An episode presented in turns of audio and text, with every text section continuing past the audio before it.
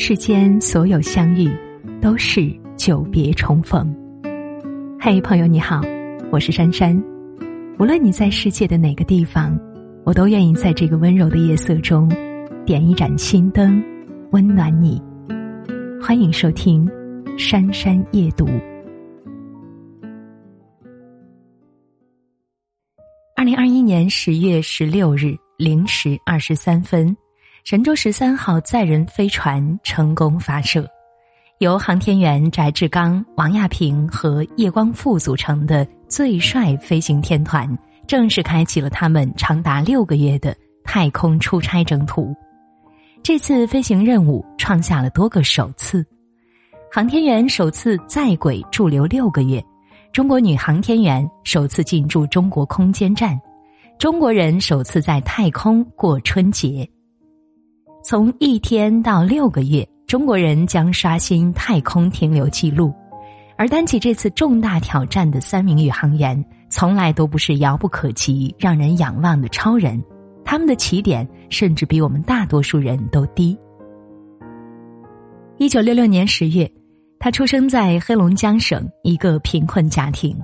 作为家里的老六，出生时他的父亲已经五十三岁，母亲也四十一岁了。后来，父亲因为劳累过度，在一次耕作中病倒了，这让这个贫困的家庭更加雪上加霜。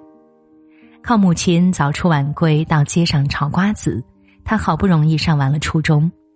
他不忍心六十岁的母亲再这样受苦，于是想要辍学分担家里的重担。谁料得知他的这个想法后，一向温和的母亲大为生气，坚决不同意他辍学。母亲说：“不上学不行，必须得上学。你不上学有啥出息？我当了一辈子睁眼瞎，能让你们当睁眼瞎吗？”在母亲的逼迫下，他重新把心思放回到学业上。一九八五年，他成功考上了当时的长春飞行学院。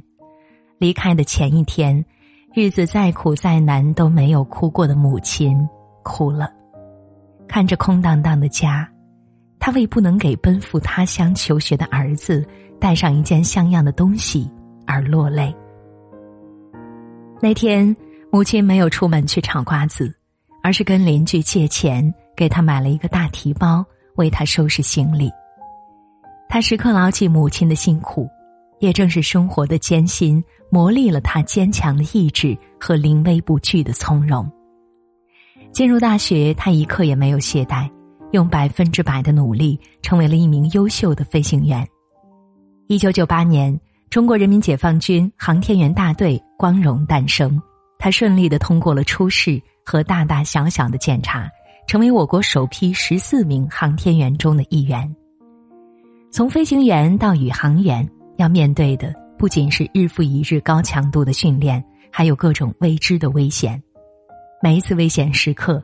他都通过自己充分的准备和沉着冷静，给身边的同事以巨大的信心。十年后，北京奥运会结束后的一个月，他飞过九千一百六十五公里，成为了第一个实现太空漫步的中国宇航员。这一步让中国成为世界上第三个实现太空出舱的国家。这位载入史册的航天员叫翟志刚。她曾经被称为“樱桃女孩”，因为她的家乡是一个漫山遍野种满樱桃树的小村庄。一九八零年一月，她出生在山东烟台一个普通农民家庭，收入来源主要靠种樱桃。初中毕业，家里人希望她读中专，不愿意放弃大学梦的她，背着家人报考了高中。这次大胆的选择，让她在高考的时候。正好赶上了我国招收第七批女飞行员，她毅然抓住了这次机会。进入飞行学院后，她经受住了一次次拉练、游泳、跳伞等特殊训练的考验。野外拉练时，不要求女学员与男学员一样负重训练，她却要求和男学员一起完成同样的训练量。成为正式的飞行员后，她一次次临危受命，驾驶执行过汶川抗震救灾。北京奥运会消云减雨、部队战备演习等重大任务，二十三岁那年，电视里杨利伟飞向太空的激动一刻，让他的梦想也从飞行梦变成了航天梦。我们有了男航天员，也会有女航天员。二零零九年，他终于迎来了我国实施载人航天工程以来首次选拔女性预备航天员的机会。他毫不犹豫的报了名，并且通过了层层考核检查。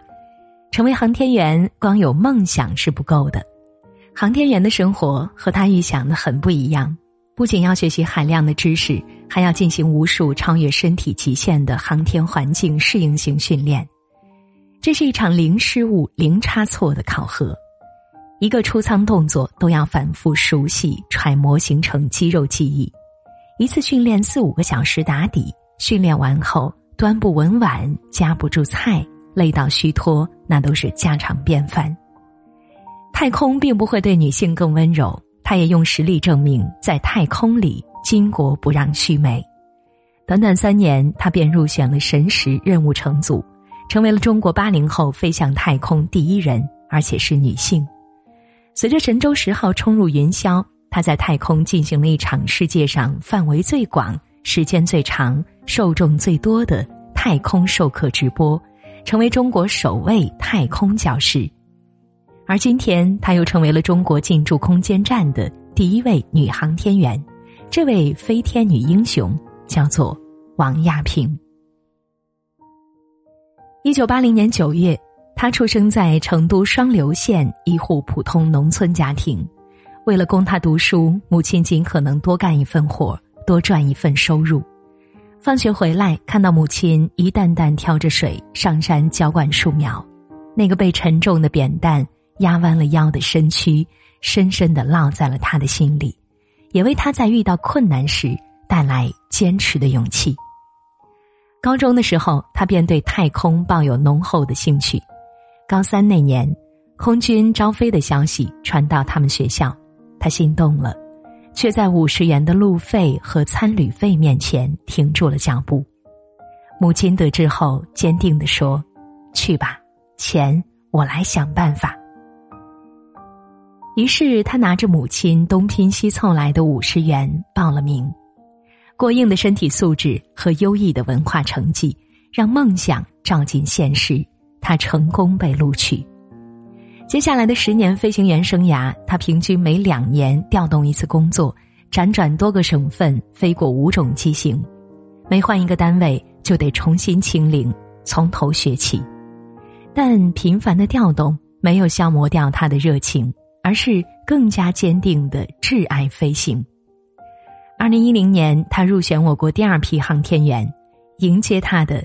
又是十一年漫长的蛰伏，四千个日夜的反复历练，他出色的完成了上百门科目的训练，并且通过考核。二零一六年七月，他与来自美国、俄罗斯、西班牙、日本的五名航天员共同参加了欧洲航天局组织的洞穴训练，这是中国航天员首次与多国航天员共同开展的国际训练。通过前期培训和实地训练后。所有人都对他的能力表示认可，一致认同他是能够胜任勘测组负责人的人选。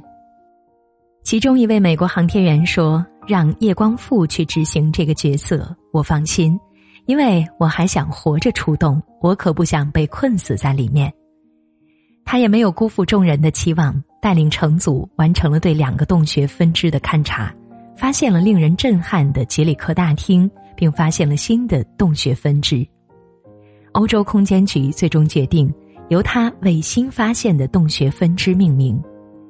这位中国首位尚未执行飞行任务及公开身份的航天员叫叶光富。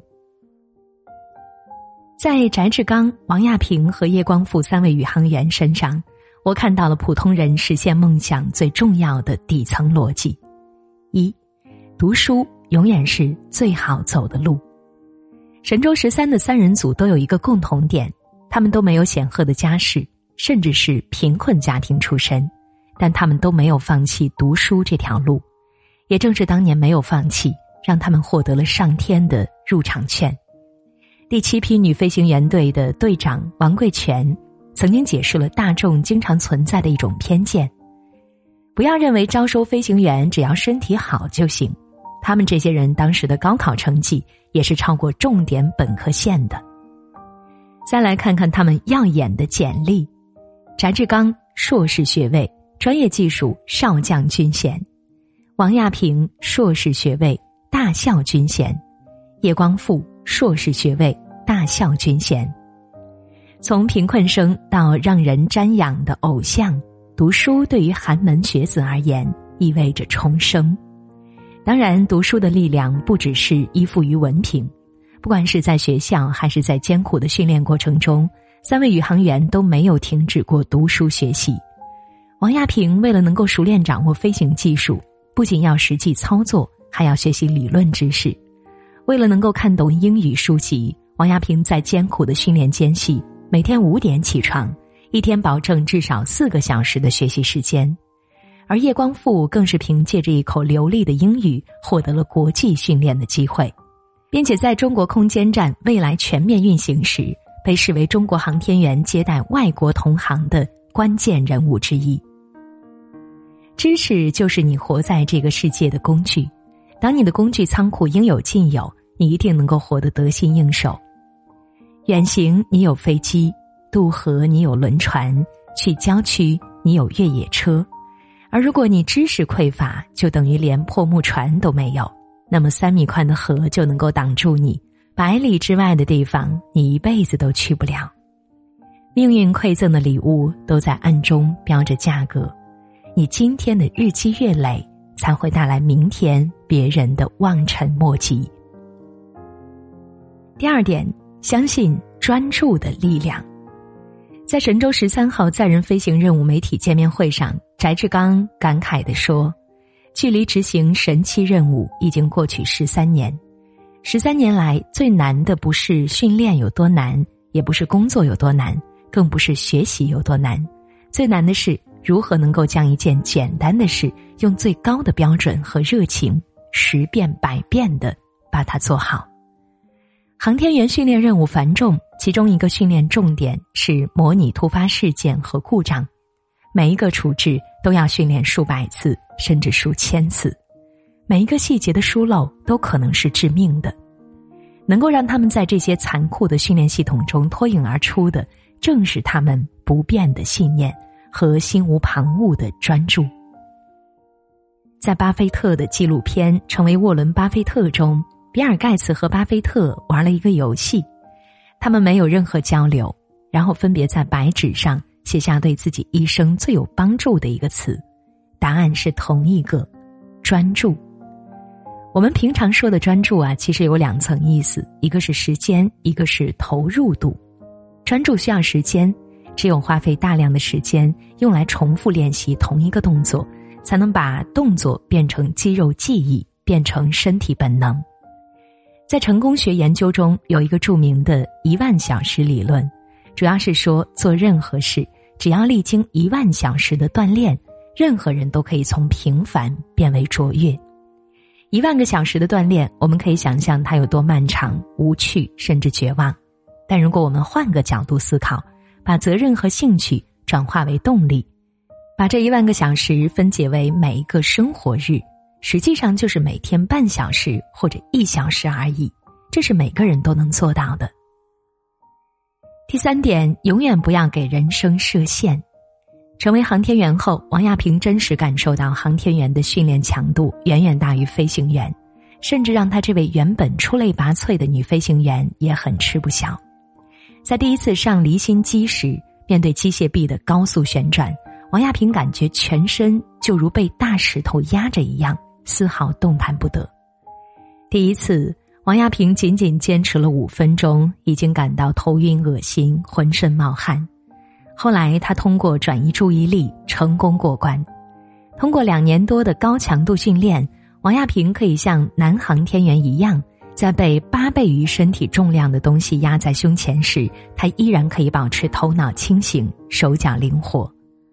纵观全世界，目前进入过太空的五百余位航天员中，女性占比。不到九分之一，其中我国占了两位，神舟九号的刘洋和神舟十号、十三号的王亚平。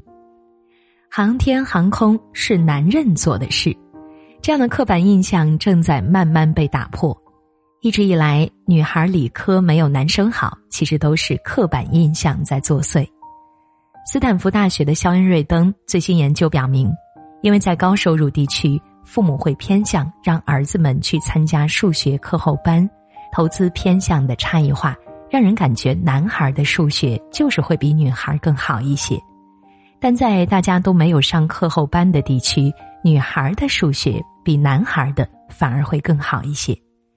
实际上，无论是态度还是投资，都比所谓的天分更能够影响一个人的成就。所以，请别让该有的样子影响你的判断、选择和信心。不设限的人生比你想象的开阔得多。因为不设限，中国有了首位太空出舱的女宇航员；因为不设限，中国冲破了以美国为首的国际空间站对中国长达十年的技术封锁，即将成为唯一一个拥有独立空间站的国家。因为不设限，才能在不断拓展的边界中见识到不一样的风景。年龄、性别、出身都不是我们放弃尝试的借口，请永远相信。不设边界，脚踏实地，才能仰望星空。点亮再看，致敬不断迎接新挑战的中国航天员，一起期待他们六个月后的凯旋。也愿每个人都能够从他们的成长经历中汲取能量，做自己生命之舟坚定的掌舵人。